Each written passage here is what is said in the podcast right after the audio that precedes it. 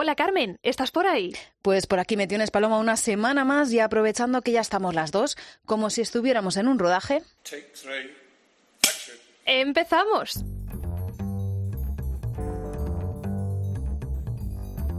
Invitadas indiscretas con Carmen Ibáñez y Paloma Pauleta.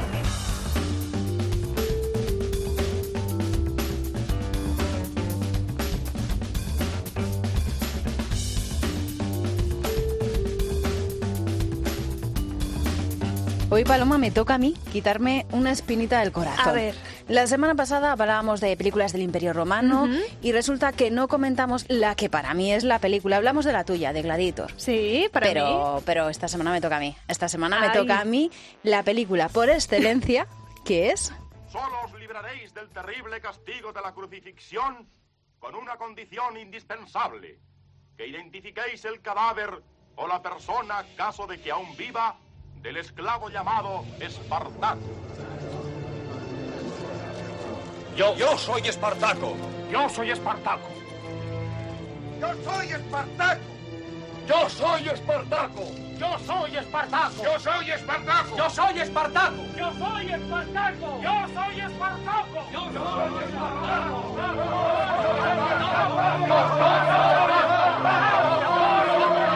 Yo soy Espartaco. Nos situamos en 1960, como dice nuestro técnico Álvaro, en la buena, en la antigua. Eso es.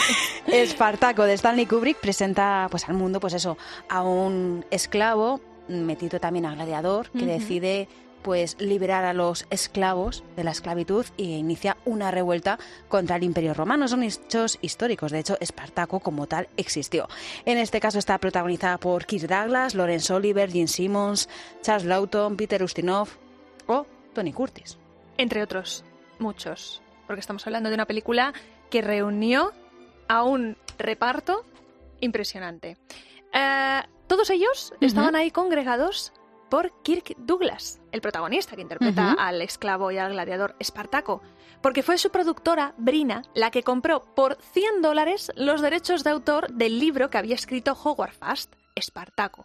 Lo cuenta el propio Douglas eh, en Yo soy Espartaco, un libro donde narra cómo fue todo el rodaje de esta película, algo a lo que seguramente deberíamos dedicar más de un podcast porque es toda una locura, Carmen. Sí, además en Yo soy Espartaco, que es en la que cuenta Douglas, pues cómo fue todo el rodaje, el prólogo está hecho por George Clooney. Y George Clooney Anda. dice que Kirk Douglas es uno, bueno, que nadie mejor para haber hecho eh, Espartaco porque él precisamente es como un liberador del cine. Y en cambio, Kirk Douglas, nada más empezar el libro, dice que él no siente que liberara nada porque si a él, en el momento en el que, vamos a hacer un pequeño spoiler, en el comunismo le hubieran preguntado si él era comunista, él no sabría que habría respondido. A lo mejor habría respondido que no, o a lo mejor que sí. No tanto por su ideología política, sino por miedo a lo que le pasaría a su familia si él Fíjate. terminaba yendo a la cárcel. Así que, por un lado, los demás le ven a él como un liberador del cine, pero otros, él mismo, se ve a él como que fue un cobarde y que simplemente pudo actuar como actuó porque nadie le preguntó. Bueno, fue un cobarde o, oye, Bueno. fue- una persona seguramente, ¿no? Bueno, más que cobarde, humana. sí, persona.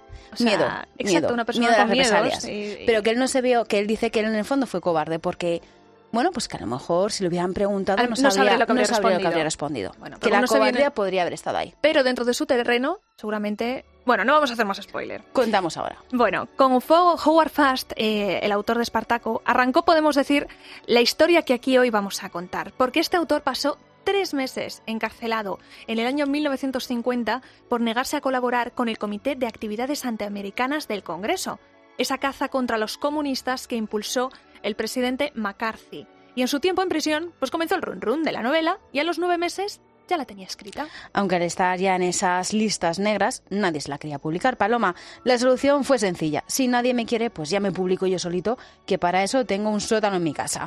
Finalmente, un 9 de diciembre de 1957, la novela cayó en manos de Kirk Douglas. Fíjate, era su cumpleaños, creo que cumplía 42 años. Y su mejor amigo le dijo, ya tengo tu próximo proyecto, aquí la tienes, la novela. Hay que hacer esto en el cine. Ahora bien, era, mm, bueno, había que comprar los créditos de los derechos de autor de la novela, así que le dijo su mejor amigo que era muy sencillo, eran 100 dólares y permitir que Howard Fast adaptara la novela. Y Kirk Douglas al principio se mostró un poco reticente porque él decía que normalmente no es bueno mezclar novelista y guionista, que no saben unos hacer el trabajo de otros. Aún así, aceptó, ¿vale? Y dejó que, bueno, pues sí, que Fass hiciera el primer libreto, la primera adaptación. Pero, ¿qué ocurrió? Pues que nada más leer las primeras páginas eso era un desastre, sin sentido, personajes anodinos, aburrido, no había nada que hacer. Y entonces decidió contratar al mejor guionista de Hollywood que por cierto estaba en cartera de Brina, que fue Sam Jackson. Y Sam Jackson no era otro que Dalton Trambo, uno de los 10 de Hollywood. Y para entender quiénes eran los 10 de Hollywood, porque a lo mejor muchos no saben quiénes son, ah, y por qué Trambo tuvo que escribir guiones bajo seudónimo, nadie mejor que Roberto Gelado. Él es profesor de narrativa audiovisual en la Facultad de Humanidades y Ciencias de la Comunicación de la Universidad CEU San Pablo.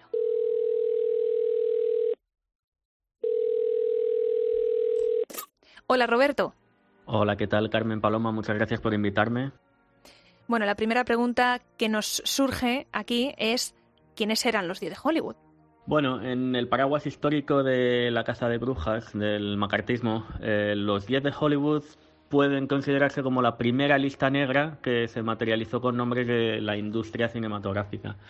Eran directores, guionistas y se les llamó a declarar ante el Comité de Actividades Antiestadounidenses en 1947 porque presumían, y bueno, se presumía porque era cierto, que todos ellos habían tenido o seguían manteniendo simpatías comunistas.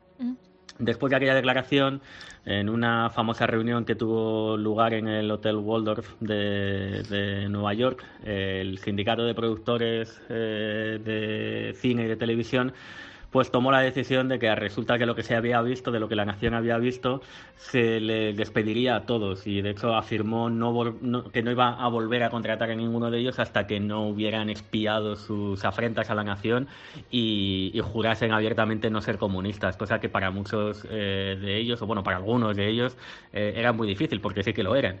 Em, a raíz de aquello, de hecho, si no recuerdo mal, el sindicato de productores eh, adquirió la costumbre de que cada vez que contrataban a alguien eh, le pedían que, jurase por escrito que no, que no era comunista. Señor Trambo, ¿eso ha sido alguna vez miembro del Partido Comunista? ¿Me acusan de algún delito? Declaramos al acusado culpable de desacato al Congreso.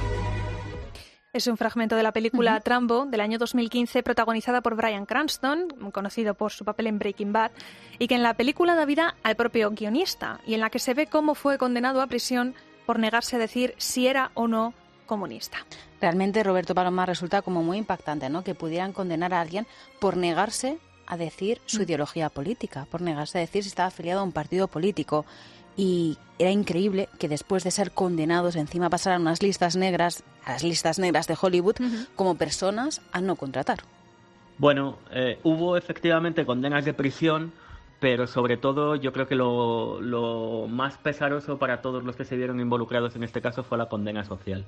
El, el, ostracismo al que todos ellos se vieron sometidos durante más de una década, incluso, bueno, esa etiqueta que incluso cuando volvieron a visibilizarse todavía pesaba sobre, sobre ellos, las penurias económicas que pasaron para poder ganarse la vida en, en una industria que había abjurado públicamente de ellos, todo eso fue mucho más gravoso que el, que el tiempo en prisión. Hay imágenes, de hecho, de la actriz Lauren Bacall y el actor Humphrey Bogart encabezando marchas en contra de esa época de terror que había impulsado McCarthy. Pero, eh, Roberto, en su conjunto, ¿cómo reaccionó la industria del cine? O sea, ¿hubo apoyo por parte del sector? Bueno, hubo, sí, en parte, probablemente mm, gente que mostrara su apoyo, yo creo que más en privado que en público. Pero lo que sí que había, desde luego, era un, clima en aquellos años generalizado de, no sé si de terror, pero desde luego eh, un clima en el que lo que para muchos era prioritario era, era no caer en desgracia. Eh, hay, que, hay que pensar también que la lista es un, es un eh, acto político, por así decirlo, el comité es, un órgano político, pero el comité elabora la lista a partir de una columna que publica el fundador de, de Hollywood Reporter, que es como si, salvando las distancias, como si fotogramas o cinemanía, por traerlo a nuestras fronteras, dijera que tal o cual actor y director son un peligro porque son comunistas. Es decir, bueno, The Hollywood Reporter no es parte de la industria estrictamente, pero sí que es un hombre muy, muy, muy reputado, con lo cual eh, había, había, un, había un espíritu de caza de brujas también, eh, incluyendo a gente que estaba dentro de, de la propia industria. De hecho, eh, hubo gente de la, de la, industria que delató a sus compañeros para conseguir beneficios de, de algún tipo. Y, muchos historiadores hablan incluso de algo que yo creo que, que es eh, cierto sobre esta época, que es que no solamente fueron unos años oscuros en muchos sentidos, sino que algo se rompió en Hollywood y que tardó mucho en repararse, mucho más allá del, del momento en el que se, en el que acaba la caza de brujas, en el que acaba el macartismo. Bueno, Paloma, hablamos de, de, cine, pero también esto afectó al periodismo. Los medios de comunicación uh -huh. obligaban a los periodistas a firmar una carta asegurando que nunca habían tenido relación con el Fíjate. comunismo y no eran comunistas y si no firmabas esa carta estabas despedido. Hubo gente que se suicidió, hubo gente que, que se tuvo que exiliar, hubo gente que nunca recuperó su puesto de trabajo. O sea, esta, esta caza de brujas fue mucho más allá del cine. Nosotros nos estamos centrando hoy en el cine, sí. pero fue mucho más allá. Y hubo grandes guionistas que desaparecieron y grandes directores que desaparecieron simplemente porque nadie les volvió a contratar y no se unieron a esa lista de los seudónimos. Porque hablamos de Trambo como la cabeza visible, ¿no? Al que uh -huh. más conocemos, porque nada más salir de la cárcel pasó a la clandestinidad. Ningún estudio volverá a emplear a un miembro del Partido Comunista. No tienen derecho a hacerlo. Haremos justo lo que todo el mundo dice que no podemos hacer. Trabajar. Trabajar, trabajar, trabajar en la sombra. Entonces, Roberto, ¿cuánto tiempo pasó así Dalton Trambo trabajando en la sombra? si te refieres en la sombra, eh, literalmente estuvo, bueno, metafóricamente estuvo 11 meses entre, entre rejas. Y al final de su vida, la verdad es que siempre dijo que, no tenía nada que decir sobre la condena porque él creía que era justa. Le habían condenado por ser comunista y él realmente lo era y lo seguía siendo. Eh, nunca lo negó. Eh, de hecho, sí que es verdad que los 10 de Hollywood apelaron la, la, sentencia inicial al Tribunal Supremo sobre la base de que, aunque fueran comunistas, les amparaba la primera enmienda, la de la libertad de expresión. Eh, bueno, el tribunal rechazó aquella, aquella enmienda y, y, y Trumbo acabó yendo a, la cárcel. Eh, cosa de la que digo, como digo, que, que, que, nunca se quejó. Siempre se quejó del sistema americano, pero no, no se quejó de que le, de que le condenaran por algo que, que él nunca negó ser. Como decía antes, eh, yo no sé si, si tanto, si, si, fue tanto el tiempo que estuviera en, en, prisión lo que cambió toda aquella historia, sino todo lo que vino después. Eh, cuando él salió a la calle se encontró con que, que realmente eh, no, no, podía recurrir a ningún sitio porque la industria le había dado la, le había dado la espalda. Se fue entonces a vivir a México y siguió escribiendo para esa misma industria, casi siempre eh, títulos de serie B y por supuesto usando eh, seudónimos. Y esta es la etapa más larga que, su propio encarcelamiento. Durante este tiempo, eh, escribe eh, pues en torno, yo creo, a, a unas tres decenas de guiones y la mayoría de ellos son alimenticios, pero no solo porque, bueno, eh, es también conocido que bajo, bajo seudónimo escribió títulos como El Bravo o como Vacaciones en Roma, que, que era un poco más eh, cine académico de Hollywood. Y por los dos guiones, eh, el guion se llevó el Oscar. No pudo ir a recogerlo, claro. ¿Tú te imaginas, Paloma? ¿Te imaginas estar trabajando y tener que poner el nombre de otro? Qué rabia. No poder trabajar simplemente porque te has negado, porque no hay delito. O sea, simplemente no has contestado y como no has contestado se considera desacato no y te vas y te vas a la cárcel por no decir en Estados Unidos, la tierra de las libertades, pero con su lado oscuro como todos. Con su lado, sí, sí, totalmente. Pero a mí es una parte que, que me impacta mucho. En Buenas noches y buena suerte, por cierto, ¿Sí? este lado oscuro de que afectó al periodismo se refleja muy bien. Yo la recomiendo mucho. Esa haremos un podcast. También. ¿Te parece?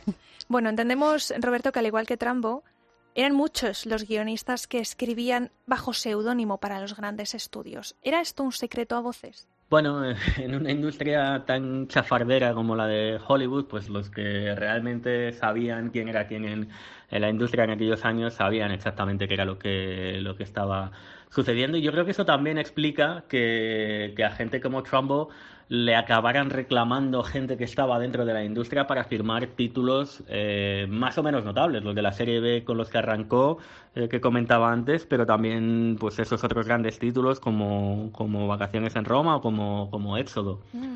Y luego está el momento de los Oscar. Pocas películas me gustan tanto, Roberto, como esa que estabas mencionando, Ya lo Vacaciones sabía en yo, Roma. Es que lo sabía. ¿Cuánto me pagaría usted por una entrevista de verdad? ¿Con quién? ¿Con su Alteza Real? No me refiero a la Lollobrigida, ni a la Pompanini, ni a la Loren. ¿Cuánto? ¿Qué intenta hacer? No es fácil conseguir No una... sé, pero si lo consigo, ¿cuánto me pagará? ¿Y si le pregunto su opinión sobre todo lo preguntable? ¿Eh? Los privados y secretos anhelos de la princesa. Sus deseos más íntimos serán revelados a este humilde corresponsal en una entrevista exclusiva y privada. A ver, esto es sencillo. Tiene a Gregory Peck, otro, otro luchador por los derechos en Hollywood. ¿Sabes que gracias a Gregory Peck, Cary Grant tiene un Oscar honorífico? Porque Cary No Grant no tenía ningún Oscar, porque fue de los que lideró la lucha contra Hollywood de que los actores no debían de estar ligados a una productora, a un gran estudio. Sí. Antes firmaban un contrato con un gran estudio, con Universal, por ejemplo, por cinco películas. Y hasta Sí. que no hacías las cinco películas No con. Universal, claro, que ocurría que si Universal no te llamaba, Sí. tú no te podías ir con otro. Entonces, Cary Grant fue de los que dijo que los actores tenían derecho a ser libres y organizó todo el sindicato de actores y demás. Conclusión, ni un Oscar, Cary Grant, ni un Oscar, ni un Oscar, hasta que. Gregory Peck estuvo al frente de la industria de Hollywood, la industria de los Oscar, y dijo, oye, vamos a darle el Oscar honorífico a Cary Grant. La noche de los. Oscar, Cary Grant dijo que no iba y Gregory Peck le llamó y le dijo, mira, no sé cuántos whiskies hacen para que falta, para que salgas tú aquí a recoger la estatuilla dorada, Pero te vienes tú aquí. sales a por la estatuilla que me ha costado muchos disgustos. Y salió. Salió y gracias a eso Cary Grant tiene el único Oscar que tiene, que es el Oscar honorífico a toda su carrera. Y todo es por Gregory Peck. Y todo por Gregory Peck. O sea, que Vacaciones en Roma tiene por un lado a Gregory Peck, 1953, y por otro lado a una jovencísima Audrey Hepburn. Ay, qué maravilla de mujer. La mujer más elegante seguramente de la historia. Primer papel que hizo en Hollywood, este, Vacaciones en Roma. Y luego es una película que es, tiene un guion escrito por Ian McLellan Hunter, creo que lo he pronunciado bien. Totalmente. Y que pasó por varias manos, ¿vale? El propio Frank Capra decidió rechazar la película. Y no porque le- no le gustara el guion, según cuenta él, porque olía a comunismo. Madre mía. Y olía a comunismo porque detrás de Ian estaba Trump. Anda tú. O sea, la película fue un éxito. Y de hecho llegó la noche de los Oscars. And the winner is Ian McClellan Hunter for Roman Holiday. Sí, sí. Y ahí salió Ian a recoger su Oscar. era, era nuestro amigo Dalton. No, pero Dalton, claro, estaba viéndolo desde casa, aplaudiendo con su familia el éxito del Oscar. Entonces salió alguien llamado Ian a recoger ese Oscar que técnicamente Le le, correspondía correspondía a a él. Pero claro, nadie podía decir que era él, por lo tanto salió Ian a recoger su Oscar Qué en su nombre. Y fíjate quién estaba entregando ese Oscar a Ian, que era el mismísimo Kirk Douglas, que siete años después jugaría un papel fundamental a la hora de acabar con esas listas negras de Hollywood. Llamada para ti. ¿Quién es? Voy a rodar una película sobre un hombre que se enfrentó al mundo entero. ¿Cómo se titula? Espartaco. Guión que comentábamos antes, escribió en, primer, en un primer momento eh, bajo ese seudónimo de Sam Jackson, pero que en los créditos apareció como quien era, como Dalton Trambo. Diálogos que han marcado un antes y un después en la historia del cine. Pierde cuando muere. Pero un hombre libre y un esclavo no pierden lo mismo. El libre pierde el placer de vivir. El esclavo el sufrimiento. La muerte es la única liberación para el esclavo. Por eso no la teme. Por eso venceremos.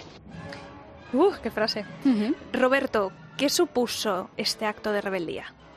Ah, bueno, antes hablábamos del clima generalizado de terror, eh, si se podía llamar así. Eh, también hubo quien se mojó y quien arriesgó. Y creo yo eh, creo que aquí el, el papel de, de Kirk Douglas fue capital.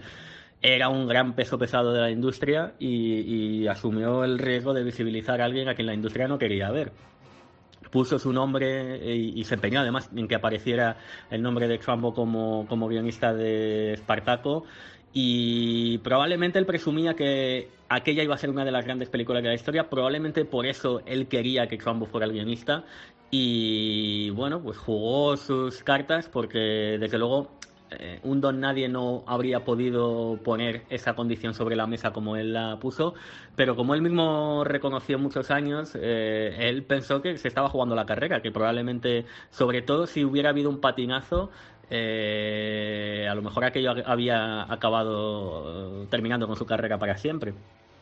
También eh, hablo de, Kirk Douglas, pero no fue el único. En, mencionaba antes el ejemplo de, de Éxodo. 1960 fue un poco un año eh, crucial en la vida de Trumbo, eh, incluso en el fenómeno entero de los 10 de Hollywood, porque es el año en el que su firma aparece en dos títulos muy notables. Uno de ellos es Espartaco, pero otro no debíamos, no debemos olvidarlo porque, porque tiene sus peculiaridades, em, pero también muy, muy impactante, fue Éxodo de Otto Preminger.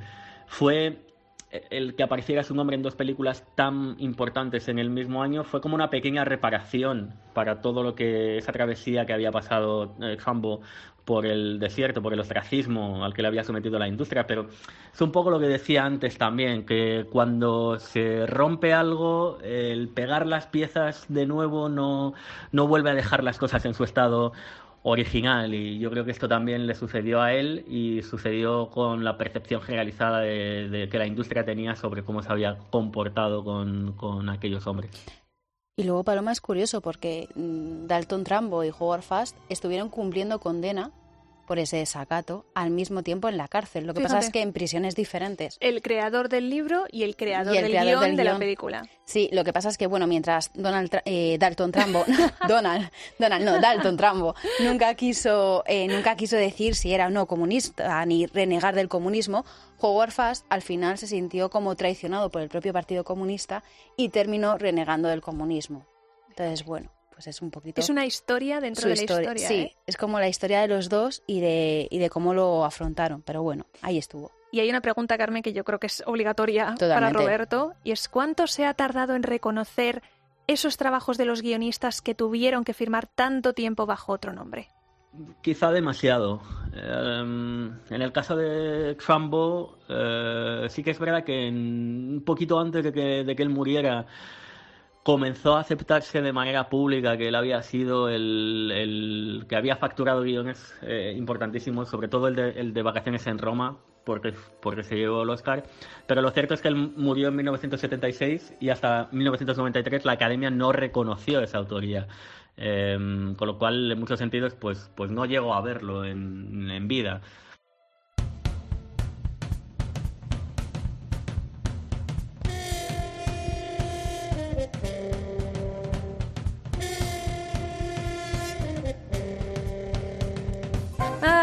Es increíble cómo una simple película pudo cambiarlo todo. De hecho, la noticia cuando se estrenó Espartaco no eran los 12 millones, creo que costó de dólares la producción, que fue carísima y Universal estaba desesperada, sino que Dalton Trambo, era el guionista y aparecía en los créditos. Y eso traía de cabeza a Universal que se negaba que apareciera la película con los créditos de Dalton Trambo porque eso se iba a cargar toda la promoción, nadie la iba a querer ver, iba a ser un desastre. Pues ni fue un desastre, todo el mundo fue a verla, fue un gran éxito. Y todo por el empeño de Kirk Douglas. Y hasta Kennedy, ¿eh? Se cogió el coche ah. y se fue a ver la película. O sea, fíjate. ¡Qué maravilla! Sí, sí. Y sí que es cierto que además es una película que devolvió algo básico a la industria del cine, que la gente tiene derecho a votar A, a votar B, ya no decir si vota A, si vota B, ni su inclinación política. Simplemente son artistas y tienen derecho a ser artistas y a que se les juzgue por su arte, ni más ni menos. Así que muchísimas gracias Roberto por haber respondido a esta llamada de invitadas indiscretas y haber estado este ratito con nosotras. Gracias. Muchas gracias por la invitación, siempre es un placer hablar de cine y nada, a vuestra disposición. Un abrazo fuerte. Un abrazo. Bueno, y tú, que nos estás escuchando, ya lo sabes. Tras adentrarnos un poquito más en ese pasado oscuro de Hollywood, porque Hollywood brilla mucho, pero oye, tiene, su, tiene, su, parte negra, ¿eh? Dos caras. Te garantizamos que en cuestión de siete días te vamos a acercar una nueva locura surgida de nuestros adorados guionistas. Carmen, Álvaro Español, nuestro técnico que nos sigue en todas nuestras locuras y que le esperamos muchos más días al otro lado del cristal. Y yo, Paloma, mientras, ya lo sabes, sigue disfrutando del mejor cine. Ya, nosotras ya lo sabes, nos encuentras cada siete días y 24 horas al día, de lunes a domingo. Poca gente dice eso, ¿eh? 24-7. 24-7. Es verdad, es verdad, perdóname, 24-7. Es que como todavía no tenemos las redes sociales, se me va de época. vale, estamos en cope.es, en iVoox y en iTunes, intentando dar respuesta a todas esas ideas que nos surgen de nuestros guionistas o haciéndoles un pequeño homenaje, como ha sido hoy, este día. Exacto. Buenos días. Buenas tardes. Buenas noches.